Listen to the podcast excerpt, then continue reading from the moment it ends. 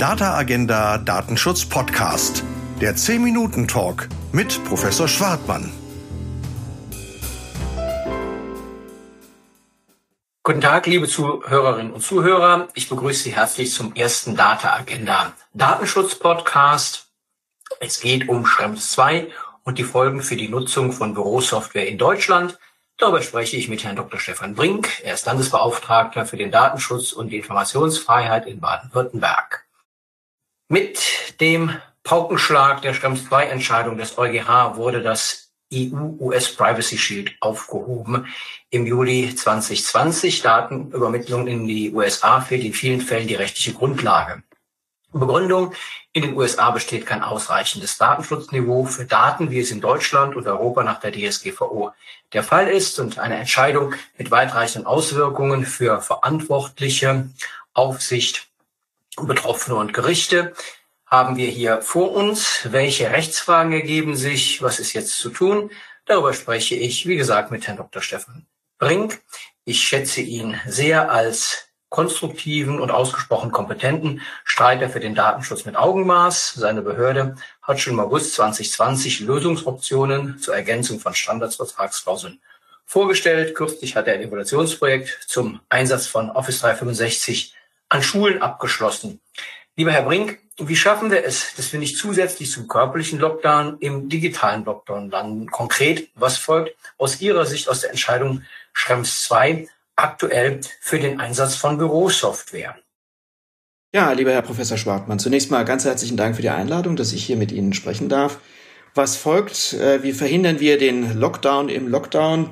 Ähm, es ist tatsächlich sehr schwer, mit der äh, Schrems 2 Entscheidung vernünftig umzugehen. Sie lässt eigentlich für den Einzelnen sowohl für den User als auch für ähm, das Unternehmen äh, kaum Spielraum. Ähm, die politische Lösung, die der Europäische Gerichtshof verfolgt, äh, nämlich äh, ein äh, neues Abkommen zwischen der EU-Kommission und der US-Administration, die ist in weite Ferne gerückt und das äh, tatsächlich jetzt äh, auf Basis von deutschen Unternehmen oder deutschen Behörden lösen zu wollen, ist ähm, rechtlich gesehen sehr, sehr, sehr schwierig. Es gibt so ein paar Angebote, die man machen kann. Man kann gucken, was lässt sich denn über technisch-organisatorische Maßnahmen besser machen. Lässt sich da was verschlüsseln, so dass auch die US-Anbieter zum Beispiel gar nicht an Inhaltsdaten rankommen. Äh, aber äh, gerade wenn wir US-Dienstleister einsetzen und die haben nun mal wirklich eine massive äh, auch wirtschaftlich dominante Stellung auf dem europäischen und deutschen Markt, dann kommt es notwendigerweise immer wieder zu Datenflüssen in die USA.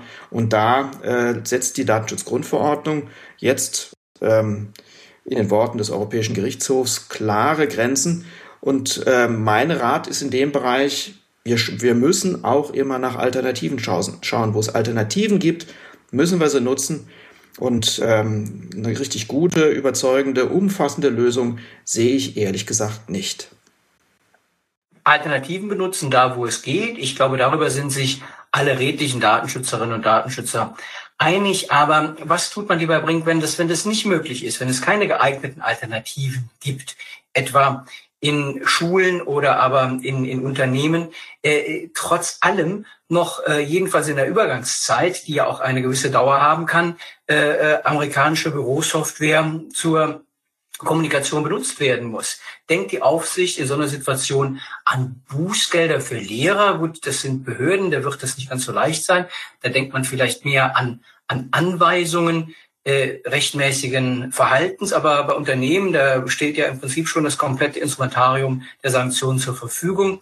Was sollen wir machen, um die Kurzatmigkeit der europäischen Wirtschaft, die Schrems 2 Entscheidung um das Bild zu benutzen, hervorgerufen hat, in den Griff zu bekommen, damit wir wieder frei durchatmen können in der Pandemie, zumindest mal mit Blick auf die digitale Kommunikation.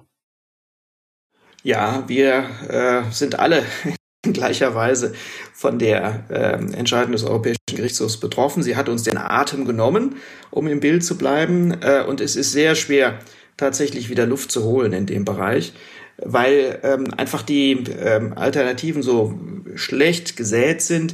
Äh, was man tatsächlich äh, machen kann, ist äh, zunächst mal sich mit Dienstleistern in Verbindung setzen und zu schauen, kann ich äh, das Setting insgesamt, kann ich die Rahmenbedingungen verbessern. Und da sehen wir sehr zu meiner Freude auch, dass viele US-Dienstleister sich auf den Weg gemacht haben in Richtung auf die Datenschutzgrundverordnung und die europäischen Standards, indem sie zum Beispiel versuchen, Datenverarbeitung zu verlagern. Dann muss ich den Dienstleister gar nicht wechseln, sondern dann äh, lasse ich mir eigentlich das, einfach dasselbe Angebot, was bisher aus der Cloud kam und dann eben auch häufig außerhalb Europas verarbeitet wurde, lasse ich mir äh, von einem bestimmten Standort in Europa oder sogar in Deutschland geben. Viele Dienstleister garantieren das inzwischen sogar, dass sie die Datenverarbeitung äh, in Europa durchführen oder nach Europa verlagern. Das ist so ein Pünktchen, wo man äh, versuchen kann, ähm, einen vernünftigen Schritt zu tun. Aber ähm, auch das ist tatsächlich äh, mühsam und auch da erleben wir leider viele Dienstleister, die ähm, ja die Zeichen der Zeit noch nicht erkannt haben und äh, es darauf ankommen lassen. Die Frage ist immer, drohen Bußgelder, wenn deutsche Unternehmen äh, oder deutsche Behörden ähm, solche äh, US-Dienste einsetzen? Die Antwort ist ganz eindeutig. Der Europäische Gerichtshof fordert uns geradezu dazu auf, als Aufsichtsbehörden seine Vorgabe umzusetzen. Und äh, die Antwort heißt, ja, rechtlich gesehen drohen natürlich Bußgelder. Ähm, nämlich äh, die Rechtslage könnte deutlicher und klarer nicht sein. Die Frage ist, wie gehen wir als Aufsichtsbehörden damit um? Äh, ich hoffe, wir bleiben vernünftig. Europaweit ist mir bisher nicht bekannt, dass tatsächlich schon Bußgelder äh, wegen solcher Datenflüsse verhängt wurden. Ich weiß allerdings, dass es erste Verfahren gibt.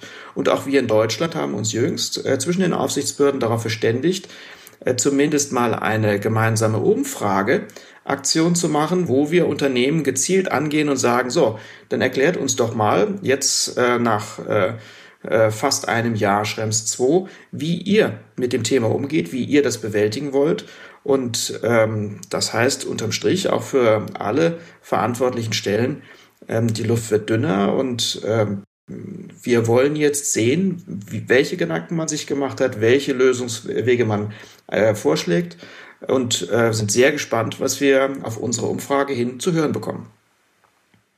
Ja, Sie sprechen Bußgelder an, aber Herr Brink, Bußgelder in Situationen, die rechtlich unsicher sind, ist das wirklich etwas, wenn man an den Einsatz von Videokonferenzen oder äh, Microsoft 365 denkt, was in Rede steht?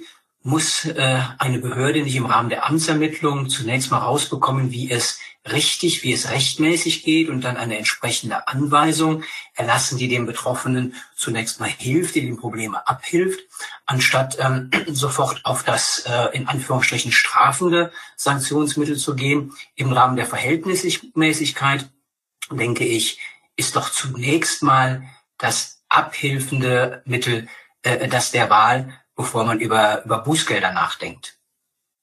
Ja, absolut richtig, da stimme ich Ihnen völlig zu.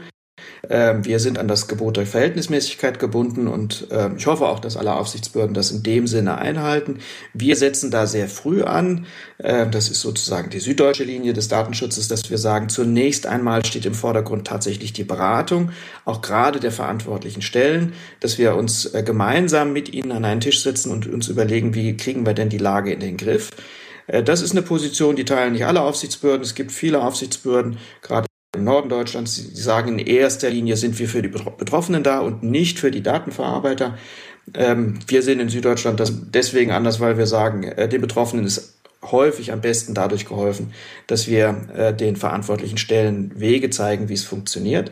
Also wir beraten sehr intensiv, das haben wir auch gemacht. Wir haben auch eine Orientierungshilfe zu dem Thema rausgegeben, die wirklich frequentiert wird, äh, wo auch immer eifrig bei uns nachgefragt wird. Wir haben eine sehr schöne Kommunikationskultur entwickelt in Baden-Württemberg. Aber Tatsache ist, das Problem lässt sich allein durch Kommunikation äh, nicht lösen und es ist auch ansonsten für die Verantwortlichen schwer lösbar.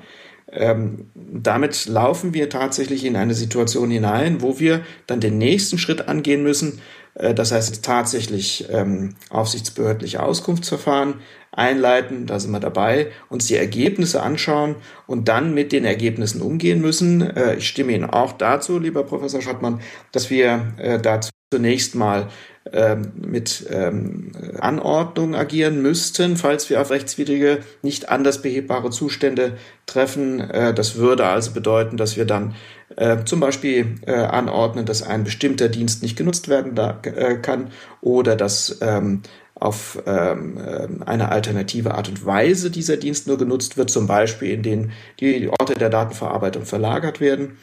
Ähm, zum Bußgeld kommt man aus meiner Sicht jedenfalls immer nur dann, wenn solche Anordnungen nicht fruchten oder von vornherein keine Aussicht auf Erfolg haben, wenn uns zum Beispiel ein Verantwortlicher erklärt, ich weiß genau, dass das, was ich hier mache, rechtswidrig ist, äh, aber ich sehe keine, keine Lösung und ich mache einfach weiter. Ihr könnt anordnen, was ihr wollt, ich achte eh nicht drauf. Das könnten Situationen sein, wo wir dann sagen, okay, er will's wissen, ähm, dann darf er es auch wissen. Und ähm, aber ansonsten äh, ist die ähm, äh, Situation eigentlich nicht dazu angetan, jetzt unmittelbar mit Bußgeldern zu agieren. Keine Bußgelder, das halte ich mal fest und denke, das ist eine gute Aussage, zumindest aus Baden-Württemberg in solchen Fällen. Ähm, lassen Sie mich zum Abschluss noch eine Frage stellen. Und zwar geht es da um Schulen und den Einsatz von Microsoft-Produkten an Schulen. Sie haben ein Projekt in Baden-Württemberg gestartet, haben ähm, das evaluiert, ob der Einsatz von Microsoft 365 dort zulässig ist. Können Sie mir kurz referieren oder uns kurz referieren, was die Ergebnisse sind, was ist da rausgekommen? Darf man ähm, die Bürosoftware aus dem Haus Microsoft bis auf weiteres äh, benutzen an Schulen oder sehen Sie das kritisch? Ja, äh, ein ganz großes Thema, das den Rahmen der, der Sendung sicherlich sprengen würde. In wenigen Worten äh, zusammengefasst, wir haben eine speziell konfigurierte Version von MS365 ähm, an Schulen ausprobiert, in einem Pilotprojekt gemeinsam mit dem Kultusministerium und Microsoft äh, mit im Boot. Wir sind zum Ergebnis gekommen, äh, dass, äh, obwohl es eine wirklich ausgeklügelte Version war, die wir da eingesetzt haben, dass inakzeptable Risiken für die Rechte der Schülerinnen und Schüler und Lehrerinnen bleiben, äh, weswegen wir abgeraten haben und die Empfehlung ausgesprochen haben, nach Alternativen Ausschau zu halten. Das ist nicht gleichbedeutend mit der Aussage, dass Microsoft ähm, generell nicht datenschutzkonform einsetzbar war. Ähm, das bedeutet insbesondere nicht, dass es in der Privatwirtschaft nicht eingesetzt werden könnte. Da muss zunächst, ähm, wie bisher auch, eine Risikobewertung erfolgen. Wir haben für den privatwirtschaftlichen Einsatz von Microsoft andere Rechtsgrundlagen, zum Beispiel den berühmten 6.1f, das berechtigte Interesse, was uns im öffentlichen ähm, Dienstbereich fehlt. Ähm, generell also da auch äh, mein Hinweis, äh, das ist eine sehr differenziert zu treffende Aussage gerade auch vor dem Hintergrund, dass in Schulen natürlich mit Daten von Schülerinnen und Schülern umgegangen wird, die der Schulpflicht unterliegen, also nicht dieser Datenverarbeitung ausweichen können. Das sind regelmäßig Minderjährige, unter denen äh, für die nochmal besondere Schutzanforderungen gelten. Also äh, eine Empfehlung in einem sehr konkreten Umfeld, Trotzdem, jeder, der ähm, US-Dienstleister einsetzt, in dem Bereich muss sich äh, klar machen, welche Risiken sind das, wie versuche ich die zu bewältigen. Und ähm, wenn man die nicht gut bewältigt bekommt, weil inakzeptable Risiken bleiben, dann muss man nach Alternativen suchen. Ja, vielen Dank. Klare Ansagen, klare Aussagen von Herrn Dr. Stefan Brink, dem Landesdatenschutzbeauftragten Baden Württemberg zum Thema Schrems 2 und die Folgen für die Nutzung von Bürosoftware in Deutschland. Und damit sind wir am Ende des ersten Data Agenda Datenschutz Podcasts angelangt. Herzlichen Dank an Sie, lieber Herr Brink, und Sehr gern. alles Gute. Und ich freue mich auf den nächsten Data Agenda Datenschutz Podcast. Machen Sie es gut und bis demnächst. Das war der Data Agenda Datenschutz Podcast der 10-Minuten-Talk mit Professor Schwartmann.